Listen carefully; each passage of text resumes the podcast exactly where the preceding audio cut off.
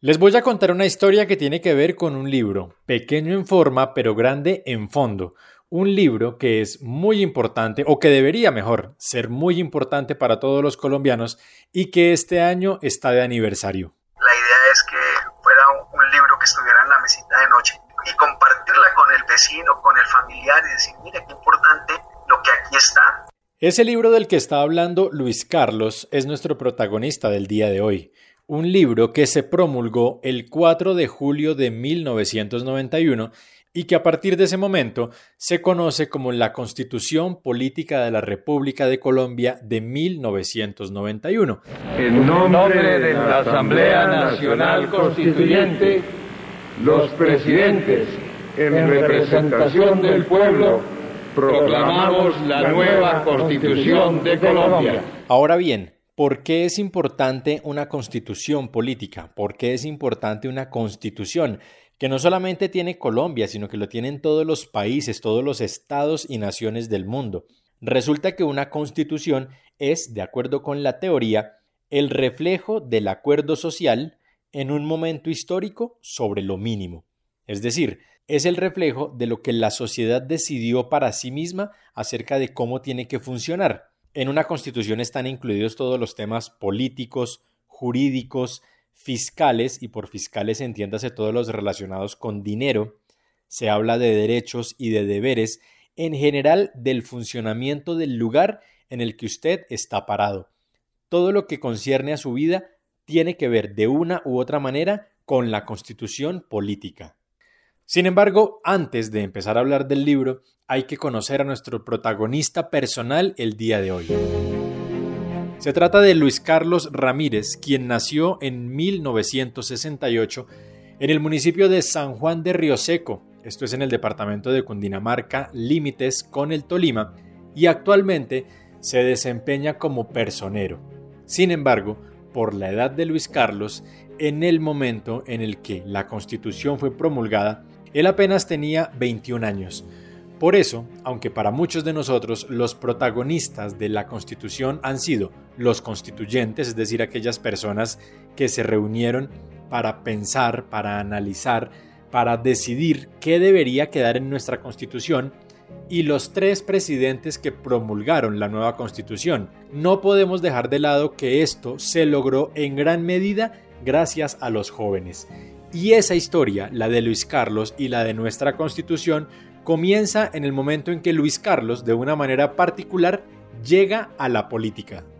Yo me intereso mucho por la política a través como un tema, entre comillas, que podría ser anecdótico. Veo por televisión aún sin ser ciudadano, todavía no tenía los 18 años, veo por la televisión un discurso de Luis Carlos Galán. Estamos cambiando la conciencia del pueblo colombiano como lo necesita. Digo yo, vea, va a ser presidente alguien que tiene mi mismo nombre.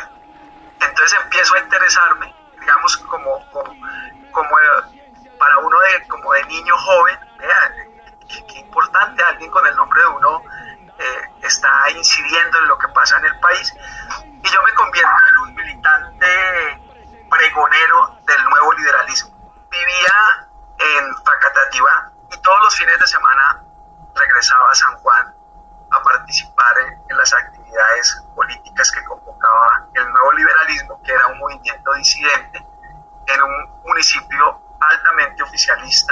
¿Cómo era tener 18, 19 años, hacer política en un pueblo, porque es distinto hacerlo en una ciudad?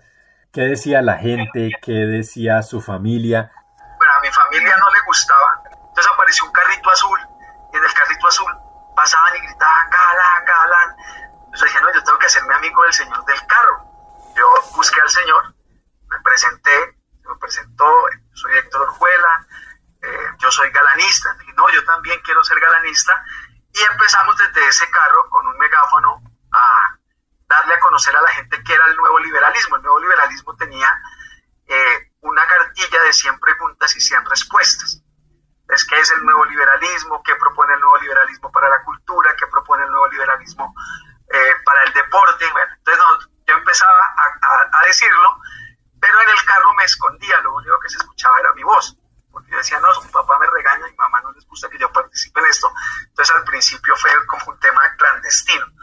Y además, en ese pueblo liberal la gente decía que Galán era godo por haber sido disidente y porque la disidencia del año 82 permitió que Belisario Betancourt ganara la presidencia y derrotara al candidato oficialista que fue Alfonso López Miquelsen.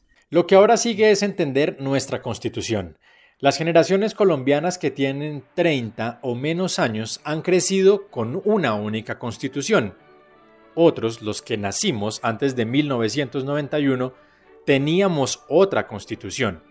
Sin embargo, es tan bajo el interés que a veces le prestamos a los temas políticos que no nos hemos detenido a pensar cuántas constituciones ha tenido Colombia.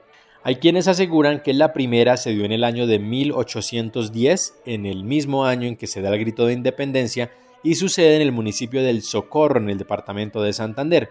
Pero hay otros que dicen que es a partir de 1811 que empiezan a darse las primeras constituciones en el territorio que entonces se llamaba la Nueva Granada, constituciones en su mayoría federalistas. Desde ese momento y durante el siglo XIX, Colombia ha tenido ocho constituciones. La última era la de 1886, hasta que, en 1990, aparecen protagonistas muy importantes en medio de esta historia, los jóvenes. Jóvenes que cobran protagonismo justamente en este año de 1990 por algo que había sucedido un año antes. En 1989, el entonces candidato presidencial Luis Carlos Galán, sí, el mismo Luis Carlos por el que nuestro Luis Carlos se había acercado a la política, fue asesinado en el ejercicio de la candidatura a la presidencia de la República, en un desafortunado año, de paso valga decirlo, para la democracia de Colombia, porque en un mismo año fueron asesinados tres candidatos presidenciales. Asesinatos que desafortunadamente afectaron la realidad política del país, pero que de una u otra manera sirvieron para lo que sería ese gran movimiento popular encabezado por los jóvenes que terminaría en la Constitución del 91. Pero ¿por qué fue justamente el asesinato de Luis Carlos Galán el detonante de todo esto? Eh, César, el 18 de agosto eh, Galán tenía una manifestación en Suacha y es asesinado a las siete y media de la noche de ese día. Prácticamente asesinan la esperanza. Sepultado el 20 de agosto y días posteriores se convoca una marcha que se llamó la Marcha del Silencio, promovida por todos los jóvenes universitarios y de esa marcha nace la séptima papeleta, nace el movimiento estudiantil que dice convoquemos que podamos reformar la constitución por un tema que no sea el Congreso de la República e inicia ese movimiento de la séptima papeleta de todos podemos salvar a Colombia. La vamos a hacer con toda la gente, Asamblea Nacional Constituyente. ¿Y por qué se llamó séptima? Porque en esa época todos votábamos con el voto se lo entregaba a uno el, los candidatos. Entonces, ese día había elecciones para elegir Senado y Cámara, de dos papeletas, diputados, tres, concejales y alcaldes. Entonces ahí van cinco. Cinco. La consulta popular del Partido Liberal, seis. Seis.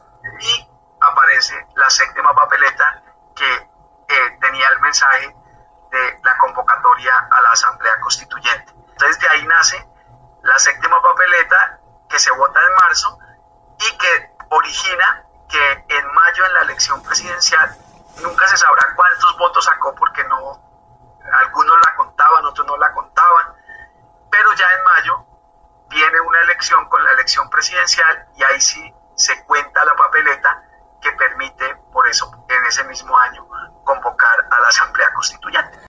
Colombia entonces, y tras una serie de cambios políticos, de cambios de mentalidad, y con el apoyo incondicional de los jóvenes y buena parte de las ideas de políticos como Luis Carlos Galán, aprueba su constitución para promulgarla el 4 de julio de 1991, un acto en el que estuvieron presentes Álvaro Gómez Hurtado, por el Movimiento de Salvación Nacional, pero quien adicionalmente era el hijo de Laureano Gómez, uno de los dirigentes conservadores más importantes en la época de la violencia, Horacio Serpa, en representación del Partido Liberal, y Antonio Navarro Wolf, quien para su momento hacía parte de la Alianza Democrática M19, como resultado del proceso de desmovilización de la guerrilla del M19 a la que él había pertenecido.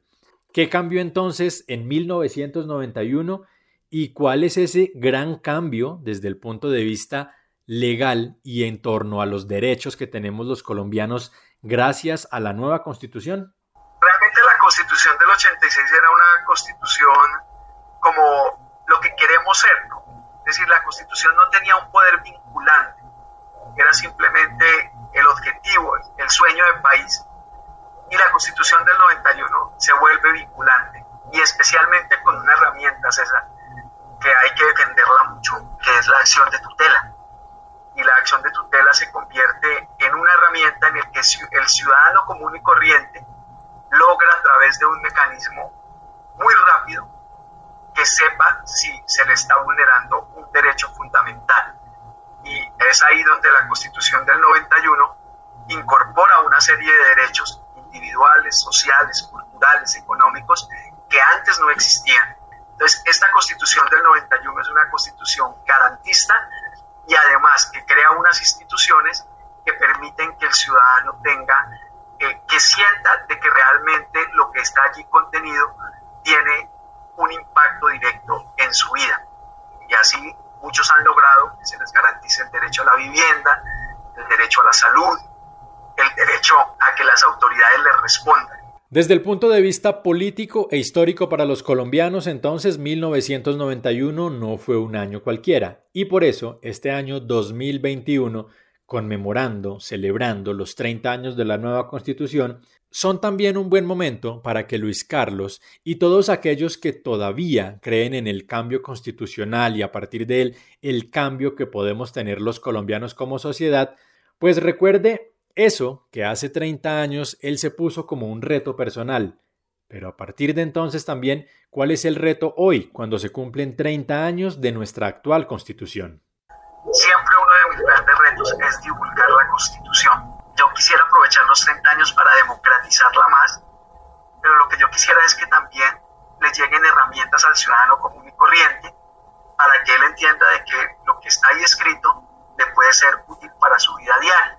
Y sobre todo una lucha pendiente que tenemos, César, es el tema de la descentralización y la descentralización especialmente la fiscal, porque el centralismo sigue con todos los recursos y realmente a nivel local es muy poco lo que se tiene para generar transformaciones desde la visión de alguien que llegue a ser alcalde.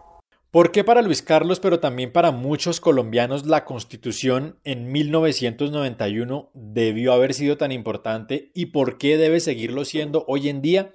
Pues Luis Carlos utilizó un término al que pocas veces le prestamos atención, el de el Estado garantista.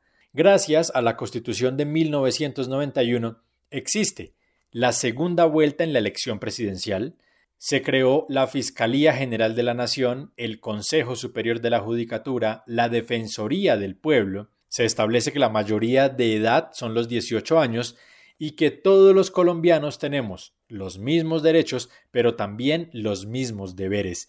Y se le hicieron una serie de ajustes a los periodos de los diputados y de los concejales. De ahí el que a partir de ese momento también muchos colombianos hayan decidido participar en política porque se les dieron mejores y más garantías. Pero al mismo tiempo se crearon instituciones como las que ya mencionamos que le quitaron el poder excesivo que tenían figuras como el presidente de la República y que permitan que hoy en día, con muchas fallas incluso, que los colombianos gocemos de una de las democracias más estables en el continente. A los señores presidentes de la Asamblea Nacional Constituyente, les solicitamos que se sirvan a acercarse a la mesa para la proclamación.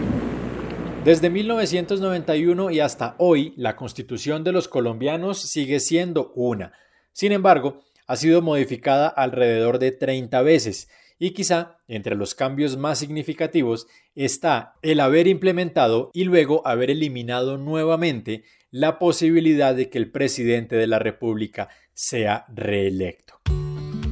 Han pasado 30 años de uno de los hechos significativos que más marcó la vida de Luis Carlos, pero seguramente de muchos colombianos que estuvieron detrás con su voz, con su apoyo, con su idea de generar y de cambiar este país para entregarlo en mejores condiciones a las generaciones venideras, a esas que nacieron hace 30 años y no saben todo lo que hay detrás. Por eso, el llamado sigue siendo el mismo, a que nos interesemos en la política, a que los jóvenes más que nunca evalúen qué ha pasado con nuestra historia, qué ha pasado con nuestra constitución, un llamado que Luis Carlos no se cansa de hacer. La política es la única herramienta que tenemos los seres humanos para incidir en la vida local, en la vida departamental, en la vida nacional. Si usted no hace política, otros hacen por usted. Y lo peor de todo es que toman las decisiones que lo afectan a usted.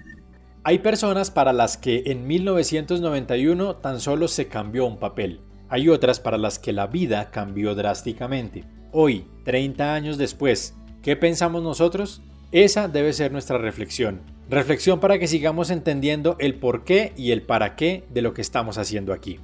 Los invito también para que me acompañen en las redes sociales. César el de Tabio está abierto para sus opiniones, para sus comentarios y también para sus aportes, para que me cuenten sus historias, para que hablemos con esos personajes que seguramente van a seguir alimentando este espacio. Porque memoria es lo que muchas veces nos han dicho que no tenemos como nación, pero seguramente la podremos rescatar. Pero esa es otra historia.